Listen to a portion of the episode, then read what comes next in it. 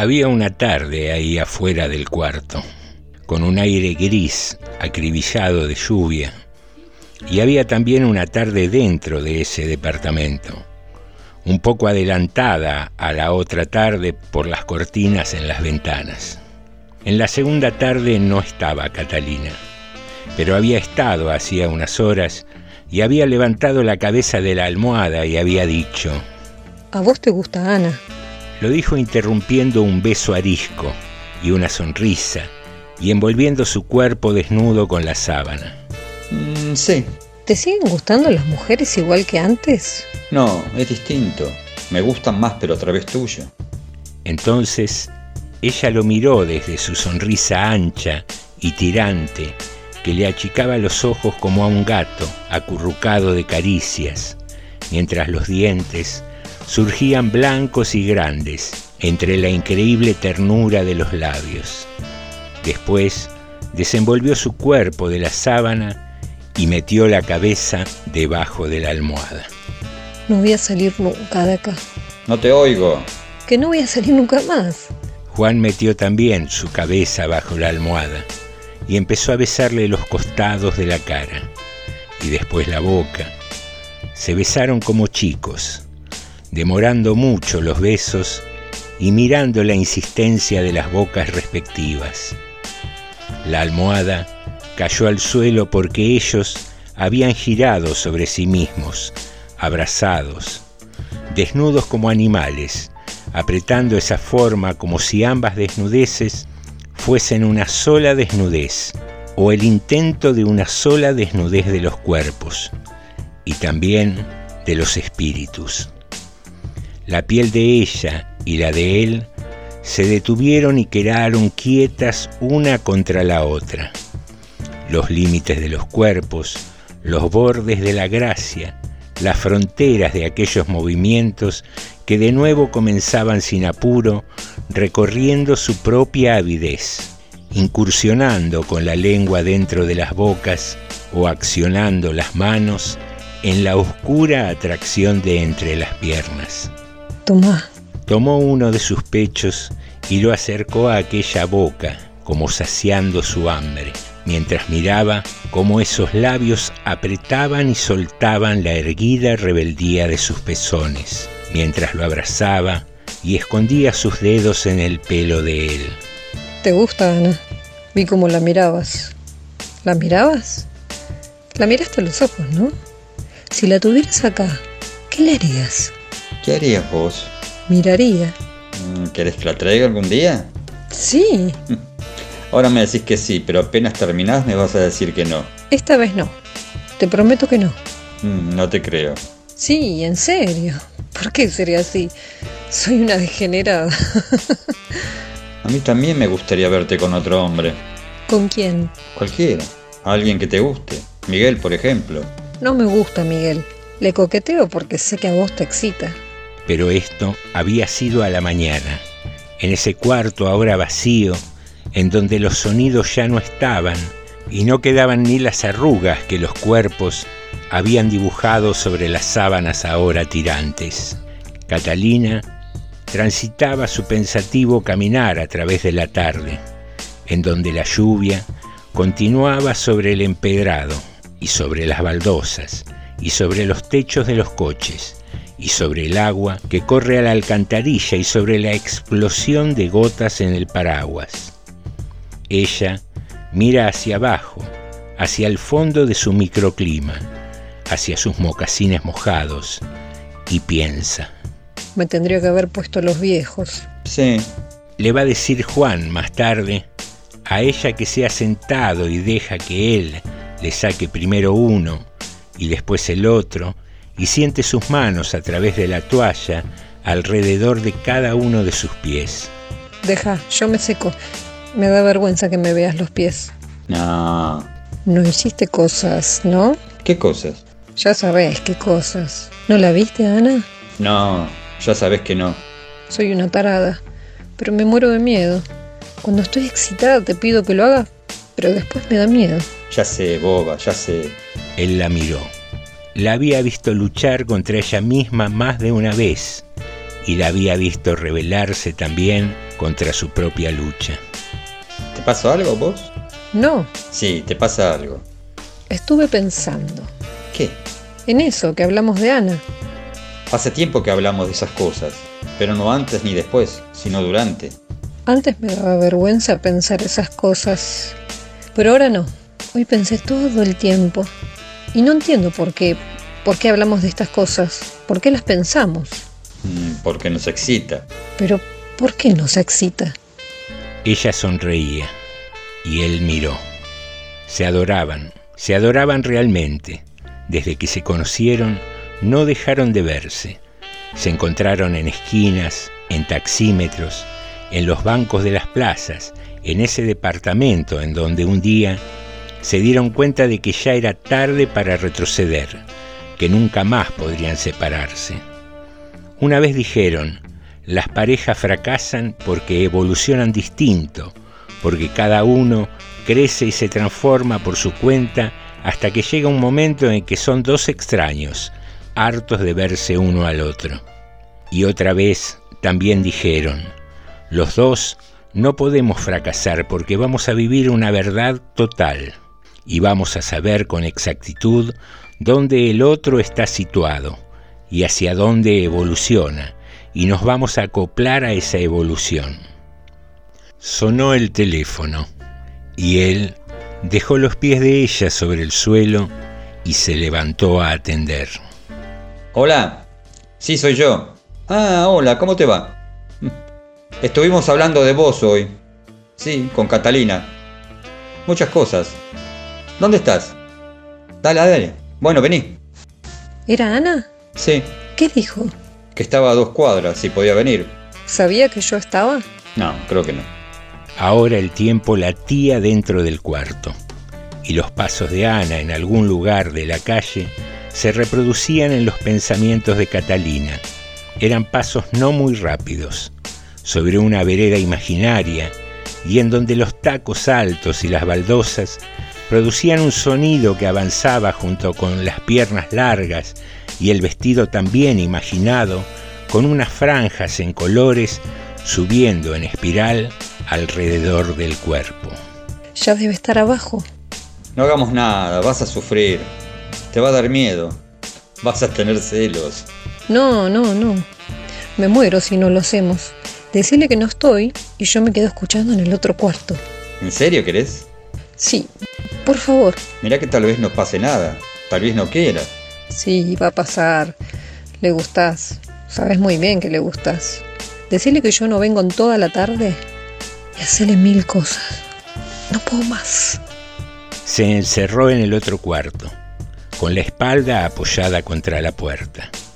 Su vista recorrió los objetos ordenados por sus propias manos en las otras horas de los otros días. Horas sin latidos, sin sonidos escrutados del silencio, sin temblor en las piernas, sin su mente en acecho de ese timbre que ahora sonaba despertando la piel sobre su cuerpo.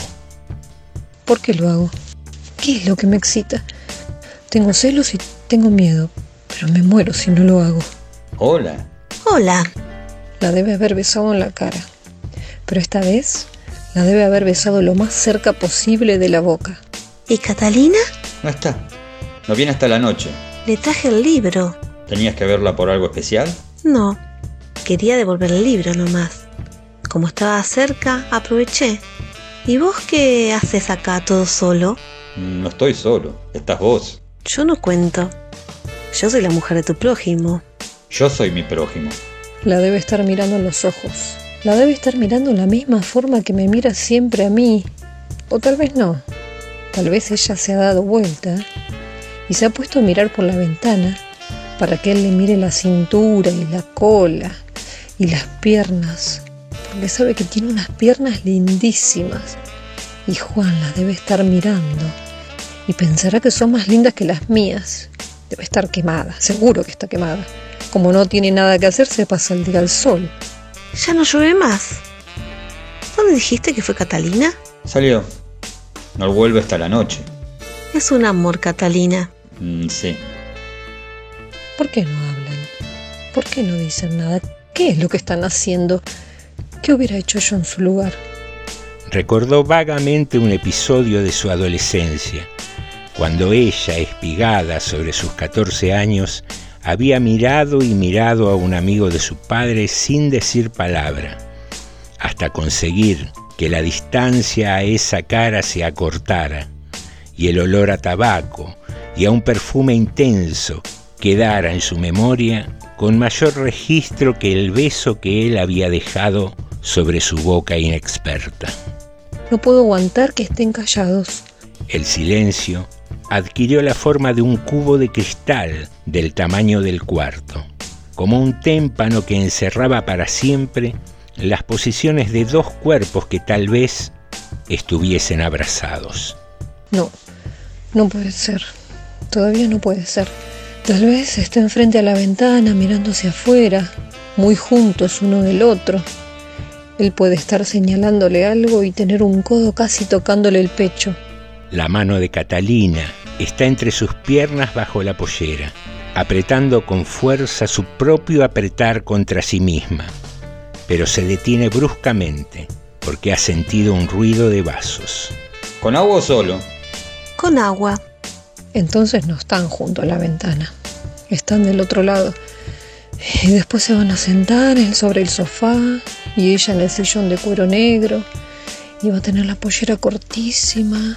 O la va a subir un poco con el codo porque tiene muslos dorados y firmes. No puedo más. No puedo más. Si no hacen algo ahora me muero. Ese silencio. Seguro que van a poner música y tal vez bailen Tal vez Juan ponga la boca junto a su oreja, tal vez se la bese, tal vez ella va a girar la cabeza y se van a besar en la boca. Dios mío, tengo miedo de terminar. Tengo celos de lo que me imagino que está haciendo, porque cada uno de esos movimientos los he hecho yo antes que ella. Y tengo miedo de la parte mía que está en ella, como cuando nos miramos en el espejo y lo veo a Juan desnudo con una mujer desnuda apretada contra él y no me importa que esa mujer sea yo misma, porque soy y no soy al mismo tiempo, como Ana, que en este momento no es Ana, porque él está pensando en mí mientras la besa, porque él sabe que yo estoy acá respirando agitada, como un animal en celo junto a la puerta. Las piernas de Catalina se apretaron inmovilizando su mano mojada entre los muslos. Las ondas surgieron del fondo de algún lado y crecieron en olas sucesivas hacia las paredes inexistentes que encerraban aquella nada desbordada de sí misma. No quiero terminar. Alcanzó apenas a decir. Mientras los párpados se cerraban sobre los ojos y la boca, se abría a la espera del sollozo que la última ola depositó en la costa de la angustia. El llanto explotó en su cara, superó las cejas y plegó la frente hasta los mismos límites del pelo, se demoró en los pómulos y se hundió en las palmas abiertas de sus manos. Más tarde, oiría la voz de Juan bajo las caricias. Ya se fue. Tomó un whisky y se fue enseguida. No hicimos nada. Afuera la noche seguía subiendo. Ya había abandonado la calle y los balcones y las últimas ventanas de los edificios altos. Adentro, Catalina está hincada en el suelo, besando sus propios besos en las manos de Juan entre sus manos. Su pulsera avanza por el antebrazo y queda ahí, como una aureola muerta colgada en su muñeca. En el cielo recortado de la ventana, los grises abandonan a los grises hasta dejar un último gris en la carne viva del poniente.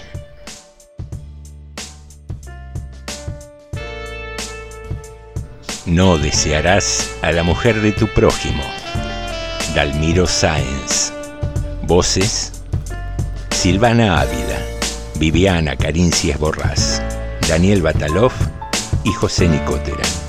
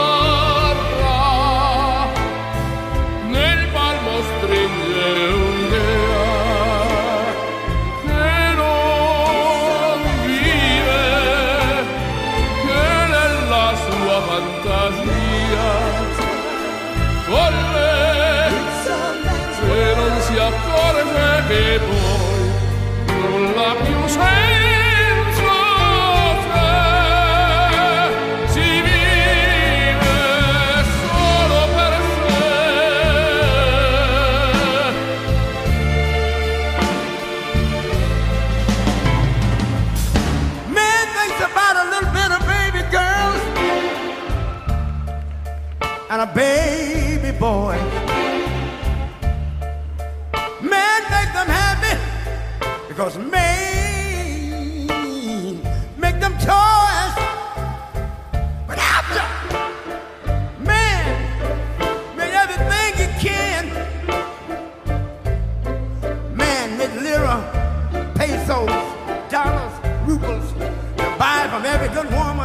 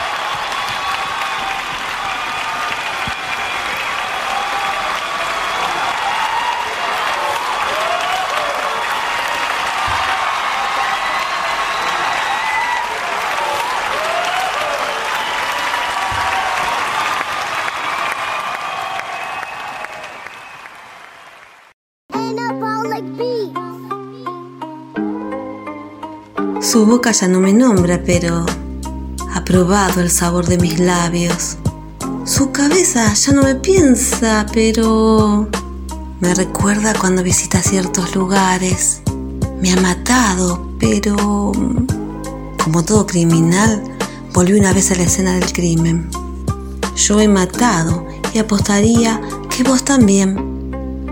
Curiosamente, estamos vivos y muertos.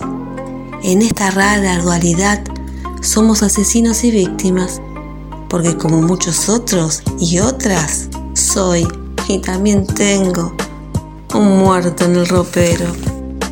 Seguimos en el Club de Narración.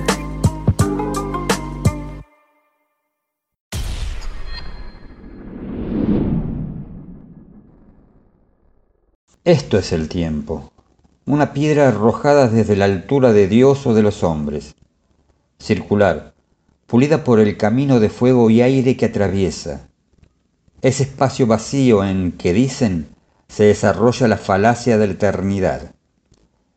Cae sobre el agua y abre el círculo de nuestra vida. Todo cabe allí. Las máscaras desiguales que nos protegen o evidencian, como en un absurdo teatro de luces y sombras, el número de los días en que fuimos felices, cada uno de los ásperos amaneceres en que negamos los sueños, la vidriosa transparencia de los animales que acariciamos, la rara inocencia que no pudo pervivir en nosotros. La piedra cae, y cuando el círculo alcanza su máxima definición desaparece, y las ondas no son ya más que un eco triste, disperso entre otros círculos, otras vidas, que no son nuestras.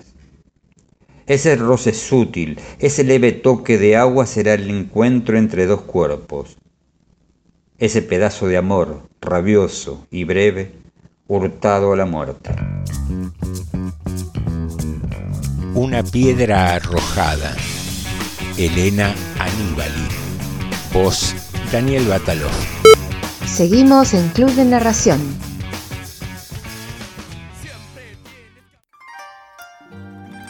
Lo último que intenté fue la caligrafía japonesa. Quise escribir palabras como juncos, cangrejo, algo real como grano de arroz.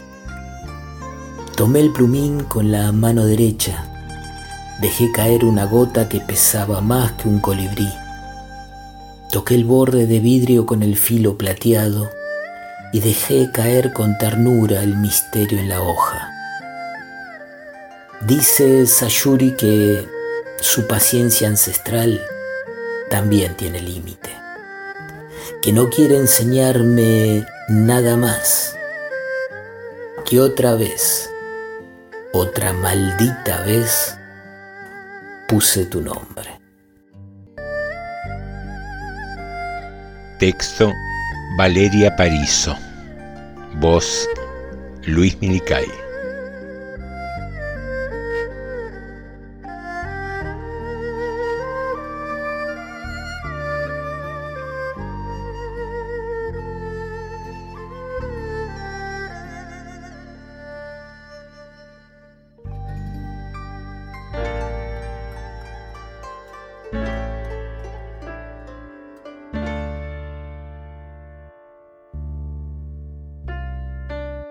Para tener aliento hay que tener desaliento. Para levantarse hay que saber caerse. Para ganar hay que saber perder. Él salió de su casa, cruzó la calle, atravesó la plaza y se sentó a esperar bajo un árbol florecido de lilas. Pasó una mujer hermosa y le dijo, ¿pero qué hacéis sentado bajo ese árbol en lugar de conquistarme? Y el hombre le respondió, espero. Pasó un hombre rico y le preguntó, ¿pero qué hacéis sentado en lugar de trabajar y hacer dinero? Y el hombre le respondió, espero. Pasó su madre y le dijo, ¿pero qué hace este hijo mío ahí sentado bajo ese árbol en lugar de ser feliz? Y el hombre le respondió, espero, espero, espero, espero. Ella salió de su casa, cruzó la calle, atravesó la plaza y pasó junto al hombre sentado bajo el árbol florecido de lilas. Pero no se detuvo. Ella había salido a buscar, a buscar por el mundo entero. Él la vio pasar, la vio alejarse y perderse en el camino, y se quedó mirando el suelo nevado de lilas. Y algunos se caen y no se levantan nunca más, que en general son los más sensibles. En el este, ella encontró un hombre que tenía los ojos de agua y le dijo, ¿sos el que busco? Y el hombre que tenía los ojos de agua le respondió que no, que él no era. Los que. los más fáciles de lastimar, digamos, ¿no? En el norte, ella encontró un hombre que tenía las manos de seda. ¿Sos el que busco? Y el hombre que tenía las manos de seda le dijo que él no era. No, no. La gente a la que más le duele vivir. En el oeste, ella encontró un hombre que tenía los pies de alas y le preguntó, ¿sos el que busco? Y el hombre que tenía los pies de alas le respondió, yo te esperaba hace un tiempo, pero ya no te espero. No. La gente más sensible es la más vulnerable. En el sur, ella encontró un hombre que tenía la voz quebrada y le preguntó, ¿sos el que busco? Y el hombre, con la voz quebrada, le dijo que él no era, que no, no, no. Ella siguió andando, andando y buscando por el mundo entero. Subió una cuesta y se cruzó con una gitana. La gitana le dijo, el que buscas está en una plaza sentado bajo un árbol florecido de lilas. Entonces ella se acordó del hombre que tenía los ojos de agua y el de las manos de seda. También recordó al que tenía los pies de alas y el de la voz quebrada. Pero también se acordó de una plaza y de un hombre sentado bajo un árbol. Entonces giró sobre sus pies, bajó la cuesta, atravesó el mundo, el mundo entero, llegó a la plaza y caminó hasta donde estaba el hombre sentado. Y entonces le preguntó, "Eh, ¿pero qué haces ahí sentado? Y el hombre con voz quebrada le respondió, te espero. La miró Y ella supo que tenía los ojos de agua. la acarició Y ella sintió que tenía las manos de seda. y se la llevó a volar. Y ella supo que tenía también los pies de alas. Y hay que saber que esa es la vida nomás. Y que te caes y te levantás muchas veces.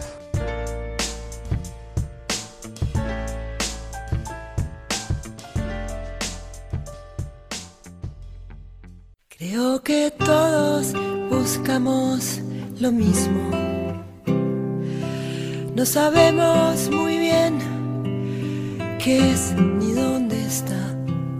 Oímos hablar de la hermana más hermosa que se busca y Muy bien, queridísimos amigos y amigas. Hasta aquí llegamos con este episodio número 81, penúltimo de la temporada 2020. Te esperamos el lunes próximo para cerrar esta primera temporada del Club de Narración aquí en FM 89.5. Quédate disfrutando de buena música, que tengas una excelente Navidad si la celebras y a cuidarse mucho, a cuidarse mucho.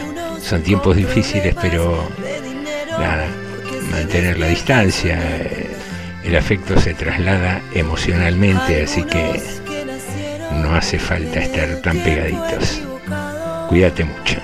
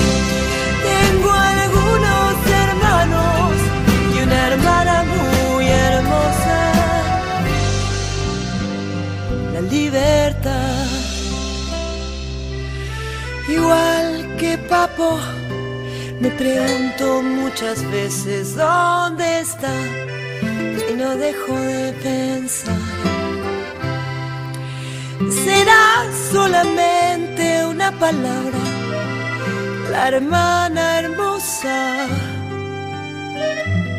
la libertad.